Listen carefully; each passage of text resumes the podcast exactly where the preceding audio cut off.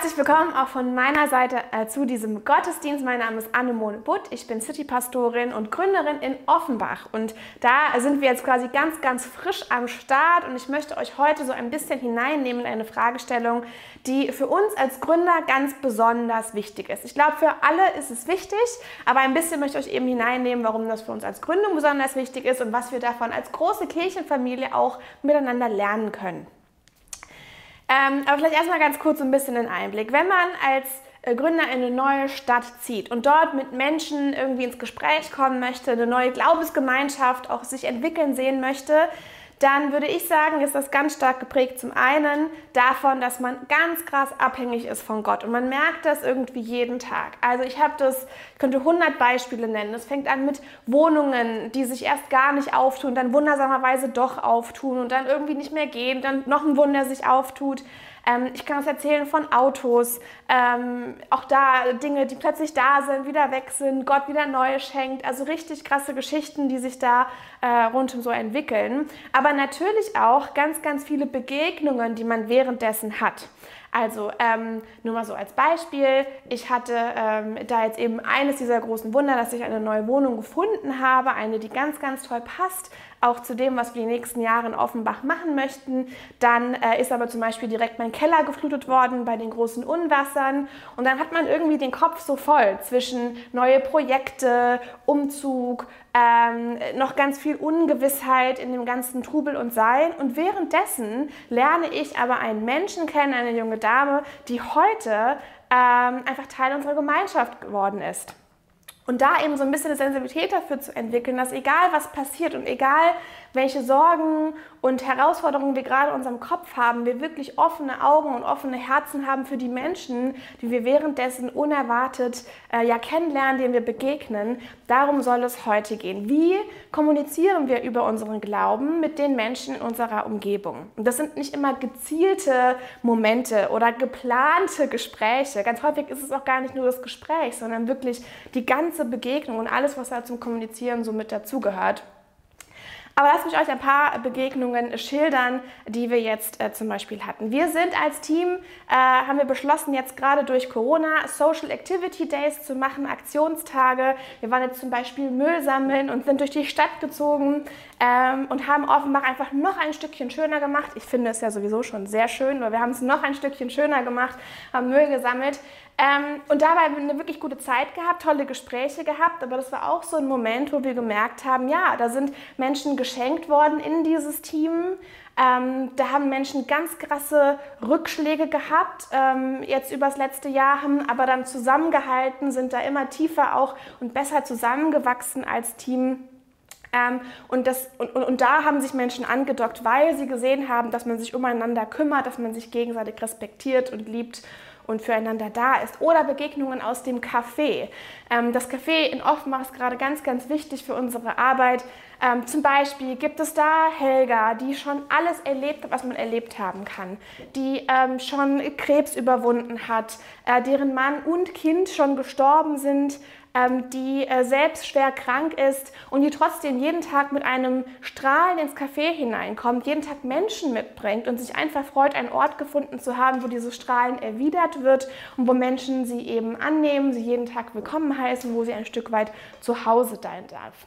Oder da ist Thilo, der prinzipiell eigentlich schon ganz lange Christ ist, aber sich immer gefragt hat, wie man das im Alltag ausleben kann. Der sich angedockt hat und jetzt einfach damit äh, mit sich anschließt, weil er gemerkt hat, ha, da sind Menschen, die das wirklich gerne ausleben möchten.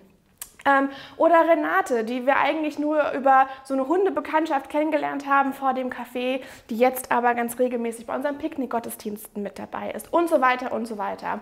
Also Menschen, denen wir begegnen, ohne es geplant zu haben, wo wir aber eigentlich auch mit darüber sprechen möchten ähm, oder auch hören möchten, was liegt denen denn auf der Seele? Wie sieht es denn da aus mit der Sehnsucht nach Gott? Gibt es vielleicht irgendwas, wo wir uns austauschen und uns gegenseitig weiterhelfen können, auf diesem Weg Jesus näher zu kommen? Und eben das soll heute der, die Frage sein. Wie tauschen wir uns über Jesus aus? Nun, ich glaube, man muss kein Gründer sein, um sich diese Frage auch so in seinem Leben zu stellen. Für uns ist die eben, wie gesagt, besonders relevant. Aber ich glaube, dass wir alle Nachbarn, Familienmitglieder, äh, Kollegen im Sportverein oder sonst wen haben, ähm, wo das relevant ist. Die Frage heute ist also, wie tauschen wir uns über Jesus aus? Eine Sache vorneweg, ich glaube nicht, dass das Problem ist, dass Menschen sich nicht mehr für Gott interessieren. Ganz im Gegenteil, wenn ich mir so die Statistiken angucke, so rund um unser Land, dann ist tatsächlich so, dass äh, 73 Prozent der Menschen in Deutschland eine Konfession haben, einen Glauben haben, sich selbst als gläubig bezeichnen würden. In Westdeutschland sind es sogar 83,4 Prozent.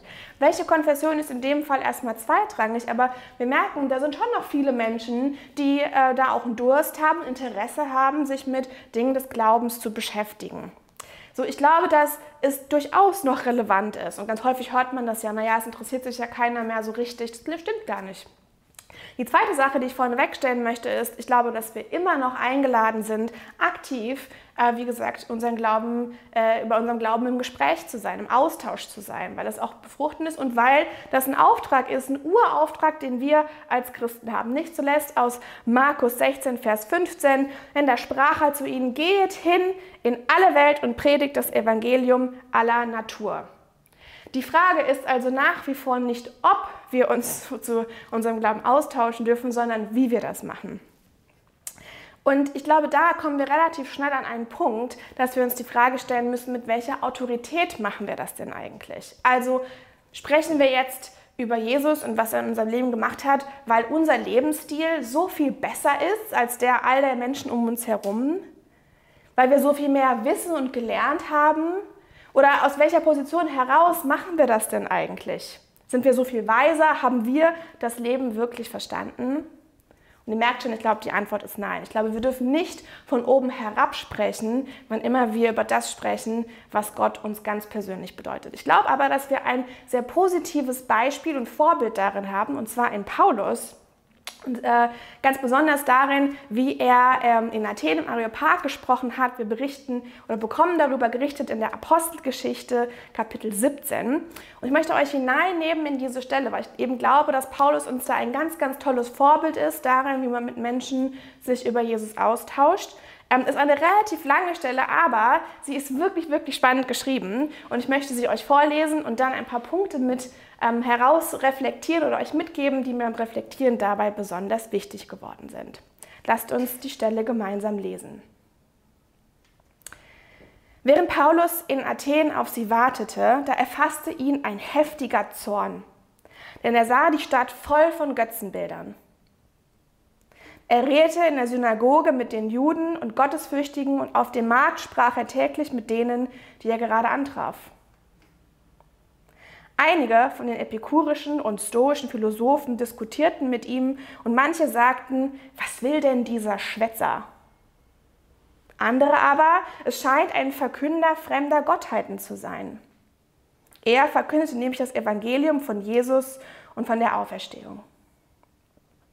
Sie nahmen ihn mit, führten ihn zum Areopag und fragten, könnten wir erfahren, was für eine neue Lehre das ist, die du vorträgst? Du bringst uns recht befremdliche Dinge zu Gehör. Wir wüssten gern, worum es sich hier handelt. Alle Athener und die Fremden dort taten nichts lieber, als die letzten Neuigkeiten zu erzählen oder zu hören. Da stellte sich Paulus in ihre Mitte des Areopags und sagte, Athener, nach allem, was ich sehe, seid ihr besonders fromme Menschen. Denn als ich umherging und mir eure Heiligtümer ansah, da fand ich auch einen Altar mit der Aufschrift einem unbekannten Gott. Was ihr verehrt, ohne es zu kennen, das verkündige ich euch. Gott, der die Welt erschaffen hat und alles in ihr, er, der Herr über Himmel und Erde ist, wohnt nicht in Tempeln, die von Menschenhand gemacht sind.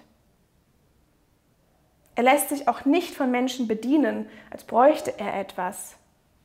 Er, der allen das Leben, den Atem und alles gibt.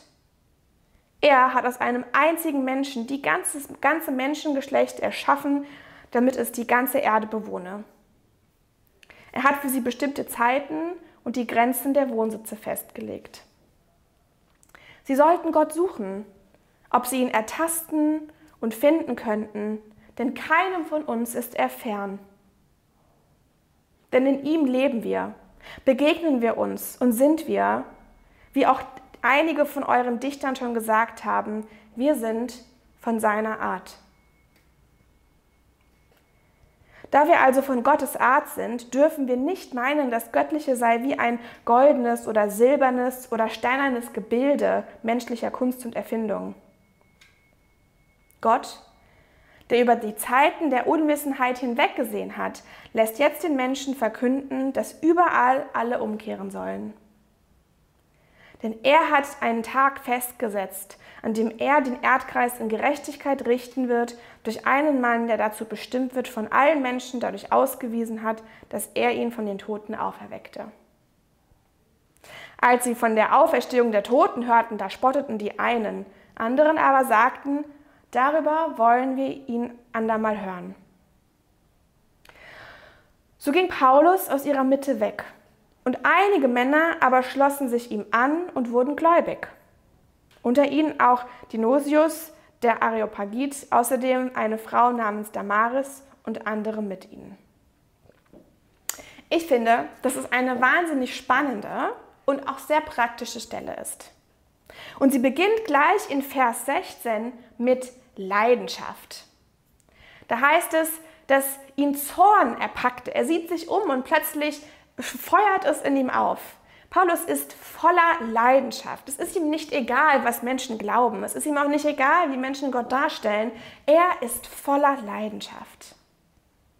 Der zweite Teil ist die Neugier. Direkt in den nächsten Versen, in 20 und 21, da hören wir, dass äh, sie gerne wüssten, worum es sich handelt, denn sie taten nichts lieber, als von den Neuigkeiten zu hören und zu erzählen. Da ist also Leidenschaft bei Paulus und da ist Neugier bei den Athenern, diese neuen Menschen, denen er da begegnet. Und dann ganz wichtig, in Vers 22 lesen wir, da ist Respekt. Nach allem, was ich sehe, glaube ich, seid ihr besonders fromme Menschen.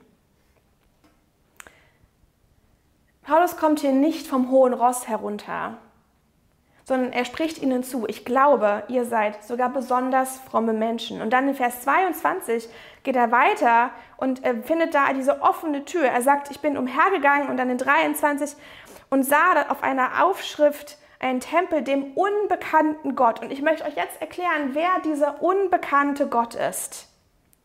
Also da ist Leidenschaft, da ist Neugier, da ist Respekt und dann eine offene Tür. Paulus schaut nach einer offenen Tür und geht durch diese hindurch. Er sagt ihnen nicht 99 Dinge, die er nicht für richtig findet, sondern er guckt, wo ein Ding ist, eine Tür, die aufgeht, in der sie beide miteinander verknüpfen können. In Vers 27 lesen wir dann von Sehnsucht. Wir sollen Gott suchen, ihn ertasten und finden dürfen, denn er ist keinem von uns fern. Paulus drückt aus, dass diese Sehnsucht zu Gott in allen präsent ist. Er geht davon aus, dass die da sind, dass wir alle eingeladen sind, Gott zu ertasten und zu erfühlen, dass wir uns nach ihm sehnen. Und dann gibt es Feedback und das fällt ganz, ganz unterschiedlich aus. In Vers 32 heißt es, als er von der Auferstehung der Toten gesprochen hatte und sie davon hörten, da spotteten die einen und die anderen sagten, wir wollen darüber noch einmal hören. Das ist ganz, ganz typisch und passiert uns im Grunde auch in jedem Gottesdienst, ein bisschen so wie jetzt. Ich spreche im Grunde einfach erstmal eine Linse hinein. Und dann gibt es einige Menschen, die sich einschalten und sich das anhören. Und ich glaube, das ist eigentlich ein bisschen so, wie man einen Schall hinaus präsentiert. Wenn ich jetzt auf eine Glocke äh, hauen würde und dann gibt es einen Schall, den ich im Grunde erstmal ganz neutral allen Menschen hinter dem Bildschirm zutöne. Und einige von uns, an denen geht das im Grunde links oder rechts vorbei, manchmal oben drüber, manchmal auch sonst wohin. Aber einige, da findet das im Grunde so auf eine offene Schale. Dann kommt ein Feedback zurück. Und man spürt, dass das, was da ausgesendet wurde, diese Nachricht, auf etwas anklingt. Und dass dann, wie gesagt, etwas zurückkommt. Es ist nicht untypisch, dass wir Liebe hinaus äh, posaunen, dass es nicht bei jedem direkt so ankommt. Und bei Paulus erlebt das ganz ähnlich. Und er geht dann mit denen, die das eben zurückspiegeln, die sagen, wir möchten mehr wissen, wir sind neugierig, wir haben Interesse daran, wir sind vorbereitet. Mit denen geht er dann ein Stück weiter und am Ende in den letzten Versen lesen wir dann, dass einige von ihnen gläubig wurden, dass sie sich anschlossen, dass sie Nachfolger wurden. Nachfolger. Nicht, dass sie die gleichen Lieder singen, nicht, dass sie an allen Treffen teilnehmen, nicht, dass sie alle andere Dinge tun, die wir gerne von ihnen möchten, sondern das Ziel in all dem ist die Nachfolge zu Jesus Christus. Leidenschaft, Neugier, Respekt, eine offene Tür, Sehnsucht, von der wir ausgehen dürfen, Feedback, mit dem wir leben müssen und dann das Ziel der Nachfolge. Nochmal zurück zu der Frage. Wir haben gesagt, es soll heute darum gehen, nicht um die Frage, ob wir über Jesus mit Menschen sprechen, sondern wie wir über Jesus mit Menschen sprechen. Der Paulus hat sich da in einer ganz unsicheren Situation befunden. Ich glaube, bei dem war auch gerade ganz schön viel Chaos, ganz schön viel Abhängigkeit von Gott, ganz schön wenig System, immer auf Reisen zu sein, einer neuen Stadt anzukommen. Er hatte mehr als genug Unwissenheit und hätte auch einfach dran vorübergehen können. Vielleicht hätte er als Gelehrter auch Anlass gehabt, um von einem hohen Heraus herunterzusprechen. Aber er beginnt mit Respekt, mit Anerkennung, er macht sich dabei nicht klein, ganz wichtig, aber er geht von dem Besten im anderen aus. Und das ist für mich ein ganz, ganz wichtiges Prinzip. Und es ist auch das Prinzip, das für mich diese ganze theoretische Frage wirklich sehr praktisch werden lässt. Was heißt es, von dem Besten im anderen vorauszugehen? Eine ganz praktische Regel für mich ist die zum Beispiel des äh, Vorsprung an Vertrauens. Wenn ich Menschen begegne, da habe ich irgendwann beschlossen, ich möchte nicht ganz neutral beginnen, ich möchte auch nicht mit Skepsis beginnen, sondern ich gebe Menschen einen Vorschuss an Vertrauen. Das ist ein bisschen wie mit einem Konto. Ähm, in der Regel, wenn man ein neues Konto eröffnet, ist da nichts drauf. Wenn man bei mir ein Konto eröffnet, ist da direkt schon ein kleines Vermögen drauf. Ähm, aber weil ich davon ausgehen möchte, dass Menschen Gutes möchten. Jetzt heißt das, wie gesagt, nicht, dass man naiv ist oder nicht auch vorbereitet, aber ich habe einfach gemerkt, wenn ich Menschen Gutes zutraue, dann wird da langfristiges auch Gutes sichtbar. Andersrum gedacht, mir ging das ganz ähnlich. Ich zum Beispiel habe unter anderem, unter vielen, die Schwäche, dass es mir pünktlich kommen nicht ganz einfach gefallen ist für viele Jahre. Ist immer noch manchmal schwierig, ist aber besser geworden. Warum ist es besser geworden? Weil wenn ich aufgetaucht bin und da waren Menschen, die das mit diesem besten Glauben und mit diesem Vorsprung an Vertrauen praktisch gelebt haben, habe ich gemerkt, einige, die merken, ich bin zu spät und die gehen davon aus, es war mir irgendwie egal oder ich habe schlecht geplant oder ich weiß nicht, was es alles sein könnte. Aber es gibt tausend Gründe, warum ich da einfach keinen Wert drauf lege vielleicht ähm, und sie davon ausgehen, es war mir jetzt einfach egal und es ist ein aktiver äh, Schritt der Respektlosigkeit. Und dann gibt es Menschen im Raum, die wissen, Mensch, ähm, da passieren tausend Sachen, die hatte bestimmt viel zu tun, die hat es mit Sicherheit nicht böse gemeint, vielleicht war da auch Stau oder irgendwas Unvorhergesehenes dazwischen gekommen und die mir so begegnet sind. Jetzt, je mehr von den Menschen ich begegnet bin, die quasi von dem Besten ausgegangen sind, weil man nicht weiß, was die Gründe sind, von dem Besten ausgegangen sind, desto pünktlicher wurde ich. Hm. Ich glaube, dass das in Kürze gefasst, was wir Menschen zusprechen, was wir über sie aussprechen, wenn wir im Zweifel sind, wenn wir da Gutes über sie aussprechen, auch gute Gedanken und Worte über sie ergießen, dass das einen Einfluss darauf hat, wie man sich entwickelt. Ähm, ich glaube auch, dass wir alle im Grunde ja aus der Gnade heraus leben. Und dass wenn ich, und das ist ein ganz, ganz altes Prinzip aus dem Vater unser, ich Gott bitte, mir zu vergeben, ich eben auch aufgefordert bin, anderen zu vergeben und deswegen ganz besonders viel vergeben möchte. Wenn wir also von dem Besten in Menschen ausgehen, dann wird, werden sie sich auch zum Besten, dann wird sich da Dinge äußern, sichtbar werden, die auch zum Besseren führen. Aber was heißt das nun ganz praktisch, ähm, an das Beste im Menschen zu glauben, davon auszugehen, wenn wir ins Gespräch kommen? Wie gesagt, ich glaube, es hat nichts mit Naivität zu tun, sondern ich möchte davon ausgehen oder mir bewusst machen, wenn ich jemand Neuen begegne, dass Gott diesen Menschen liebt. Ich möchte, wenn ich jemandem Neuen begegne, mir bewusst machen, dass Gottes Geist wahrscheinlich schon in ihm gewirkt hat.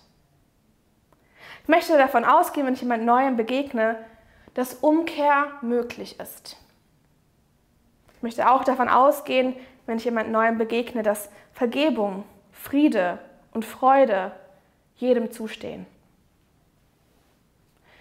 Stellt euch eine Welt vor, in der Menschen genau davon ausgehen, wenn sie sich begegnen. Wie würde die aussehen? Ich glaube, es wäre mehr Himmel auf Erden. Und deswegen möchte ich euch mit diesem Gedanken, mit dieser Einladung in diese Woche hinaussenden und das Ganze abschließen mit einem meiner Lieblingsgebete von Mutter Teresa, die all das, was ich in vielen Worten versucht habe, euch näher zu bringen, in einem ganz, ganz knackigen Gebet zusammenfasst. Und das ich auch glaube, sowohl herausfordernd als auch ermutigend ist, Menschen mit Liebe zu begegnen, vom Besten auszugehen und das als offene Tür zu nutzen, um über Jesus ins Gespräch und in den Austausch zu kommen. Lasst uns beten. Leute sind unvernünftig, unlogisch und selbstbezogen. Liebe sie trotzdem. Wenn du Gutes tust, dann werden dir einige Menschen egoistische Motive und Hintergedanken vorwerfen. Tu trotzdem Gutes. Wenn du erfolgreich bist, dann gewinnst du falsche Freunde und echte Feinde. Sei trotzdem erfolgreich. Das Gute, das du tust, wird morgen vergessen sein. Tu trotzdem Gutes. Ehrlichkeit und Offenheit machen dich verwundbar. Sei trotzdem ehrlich. Wenn du in jahrelanger Arbeit, was du in jahrelanger Arbeit aufgebaut hast, das kann über Nacht zerstört werden. Baue trotzdem. Deine Hilfe wird wirklich gebraucht, aber die Leute greifen dich vielleicht an, wenn du ihnen helfen willst. Hilf ihnen trotzdem. Gib der Welt dein Bestes, auch wenn sie die Szene ausschlägt. Gib der Welt trotzdem dein Bestes. Amen.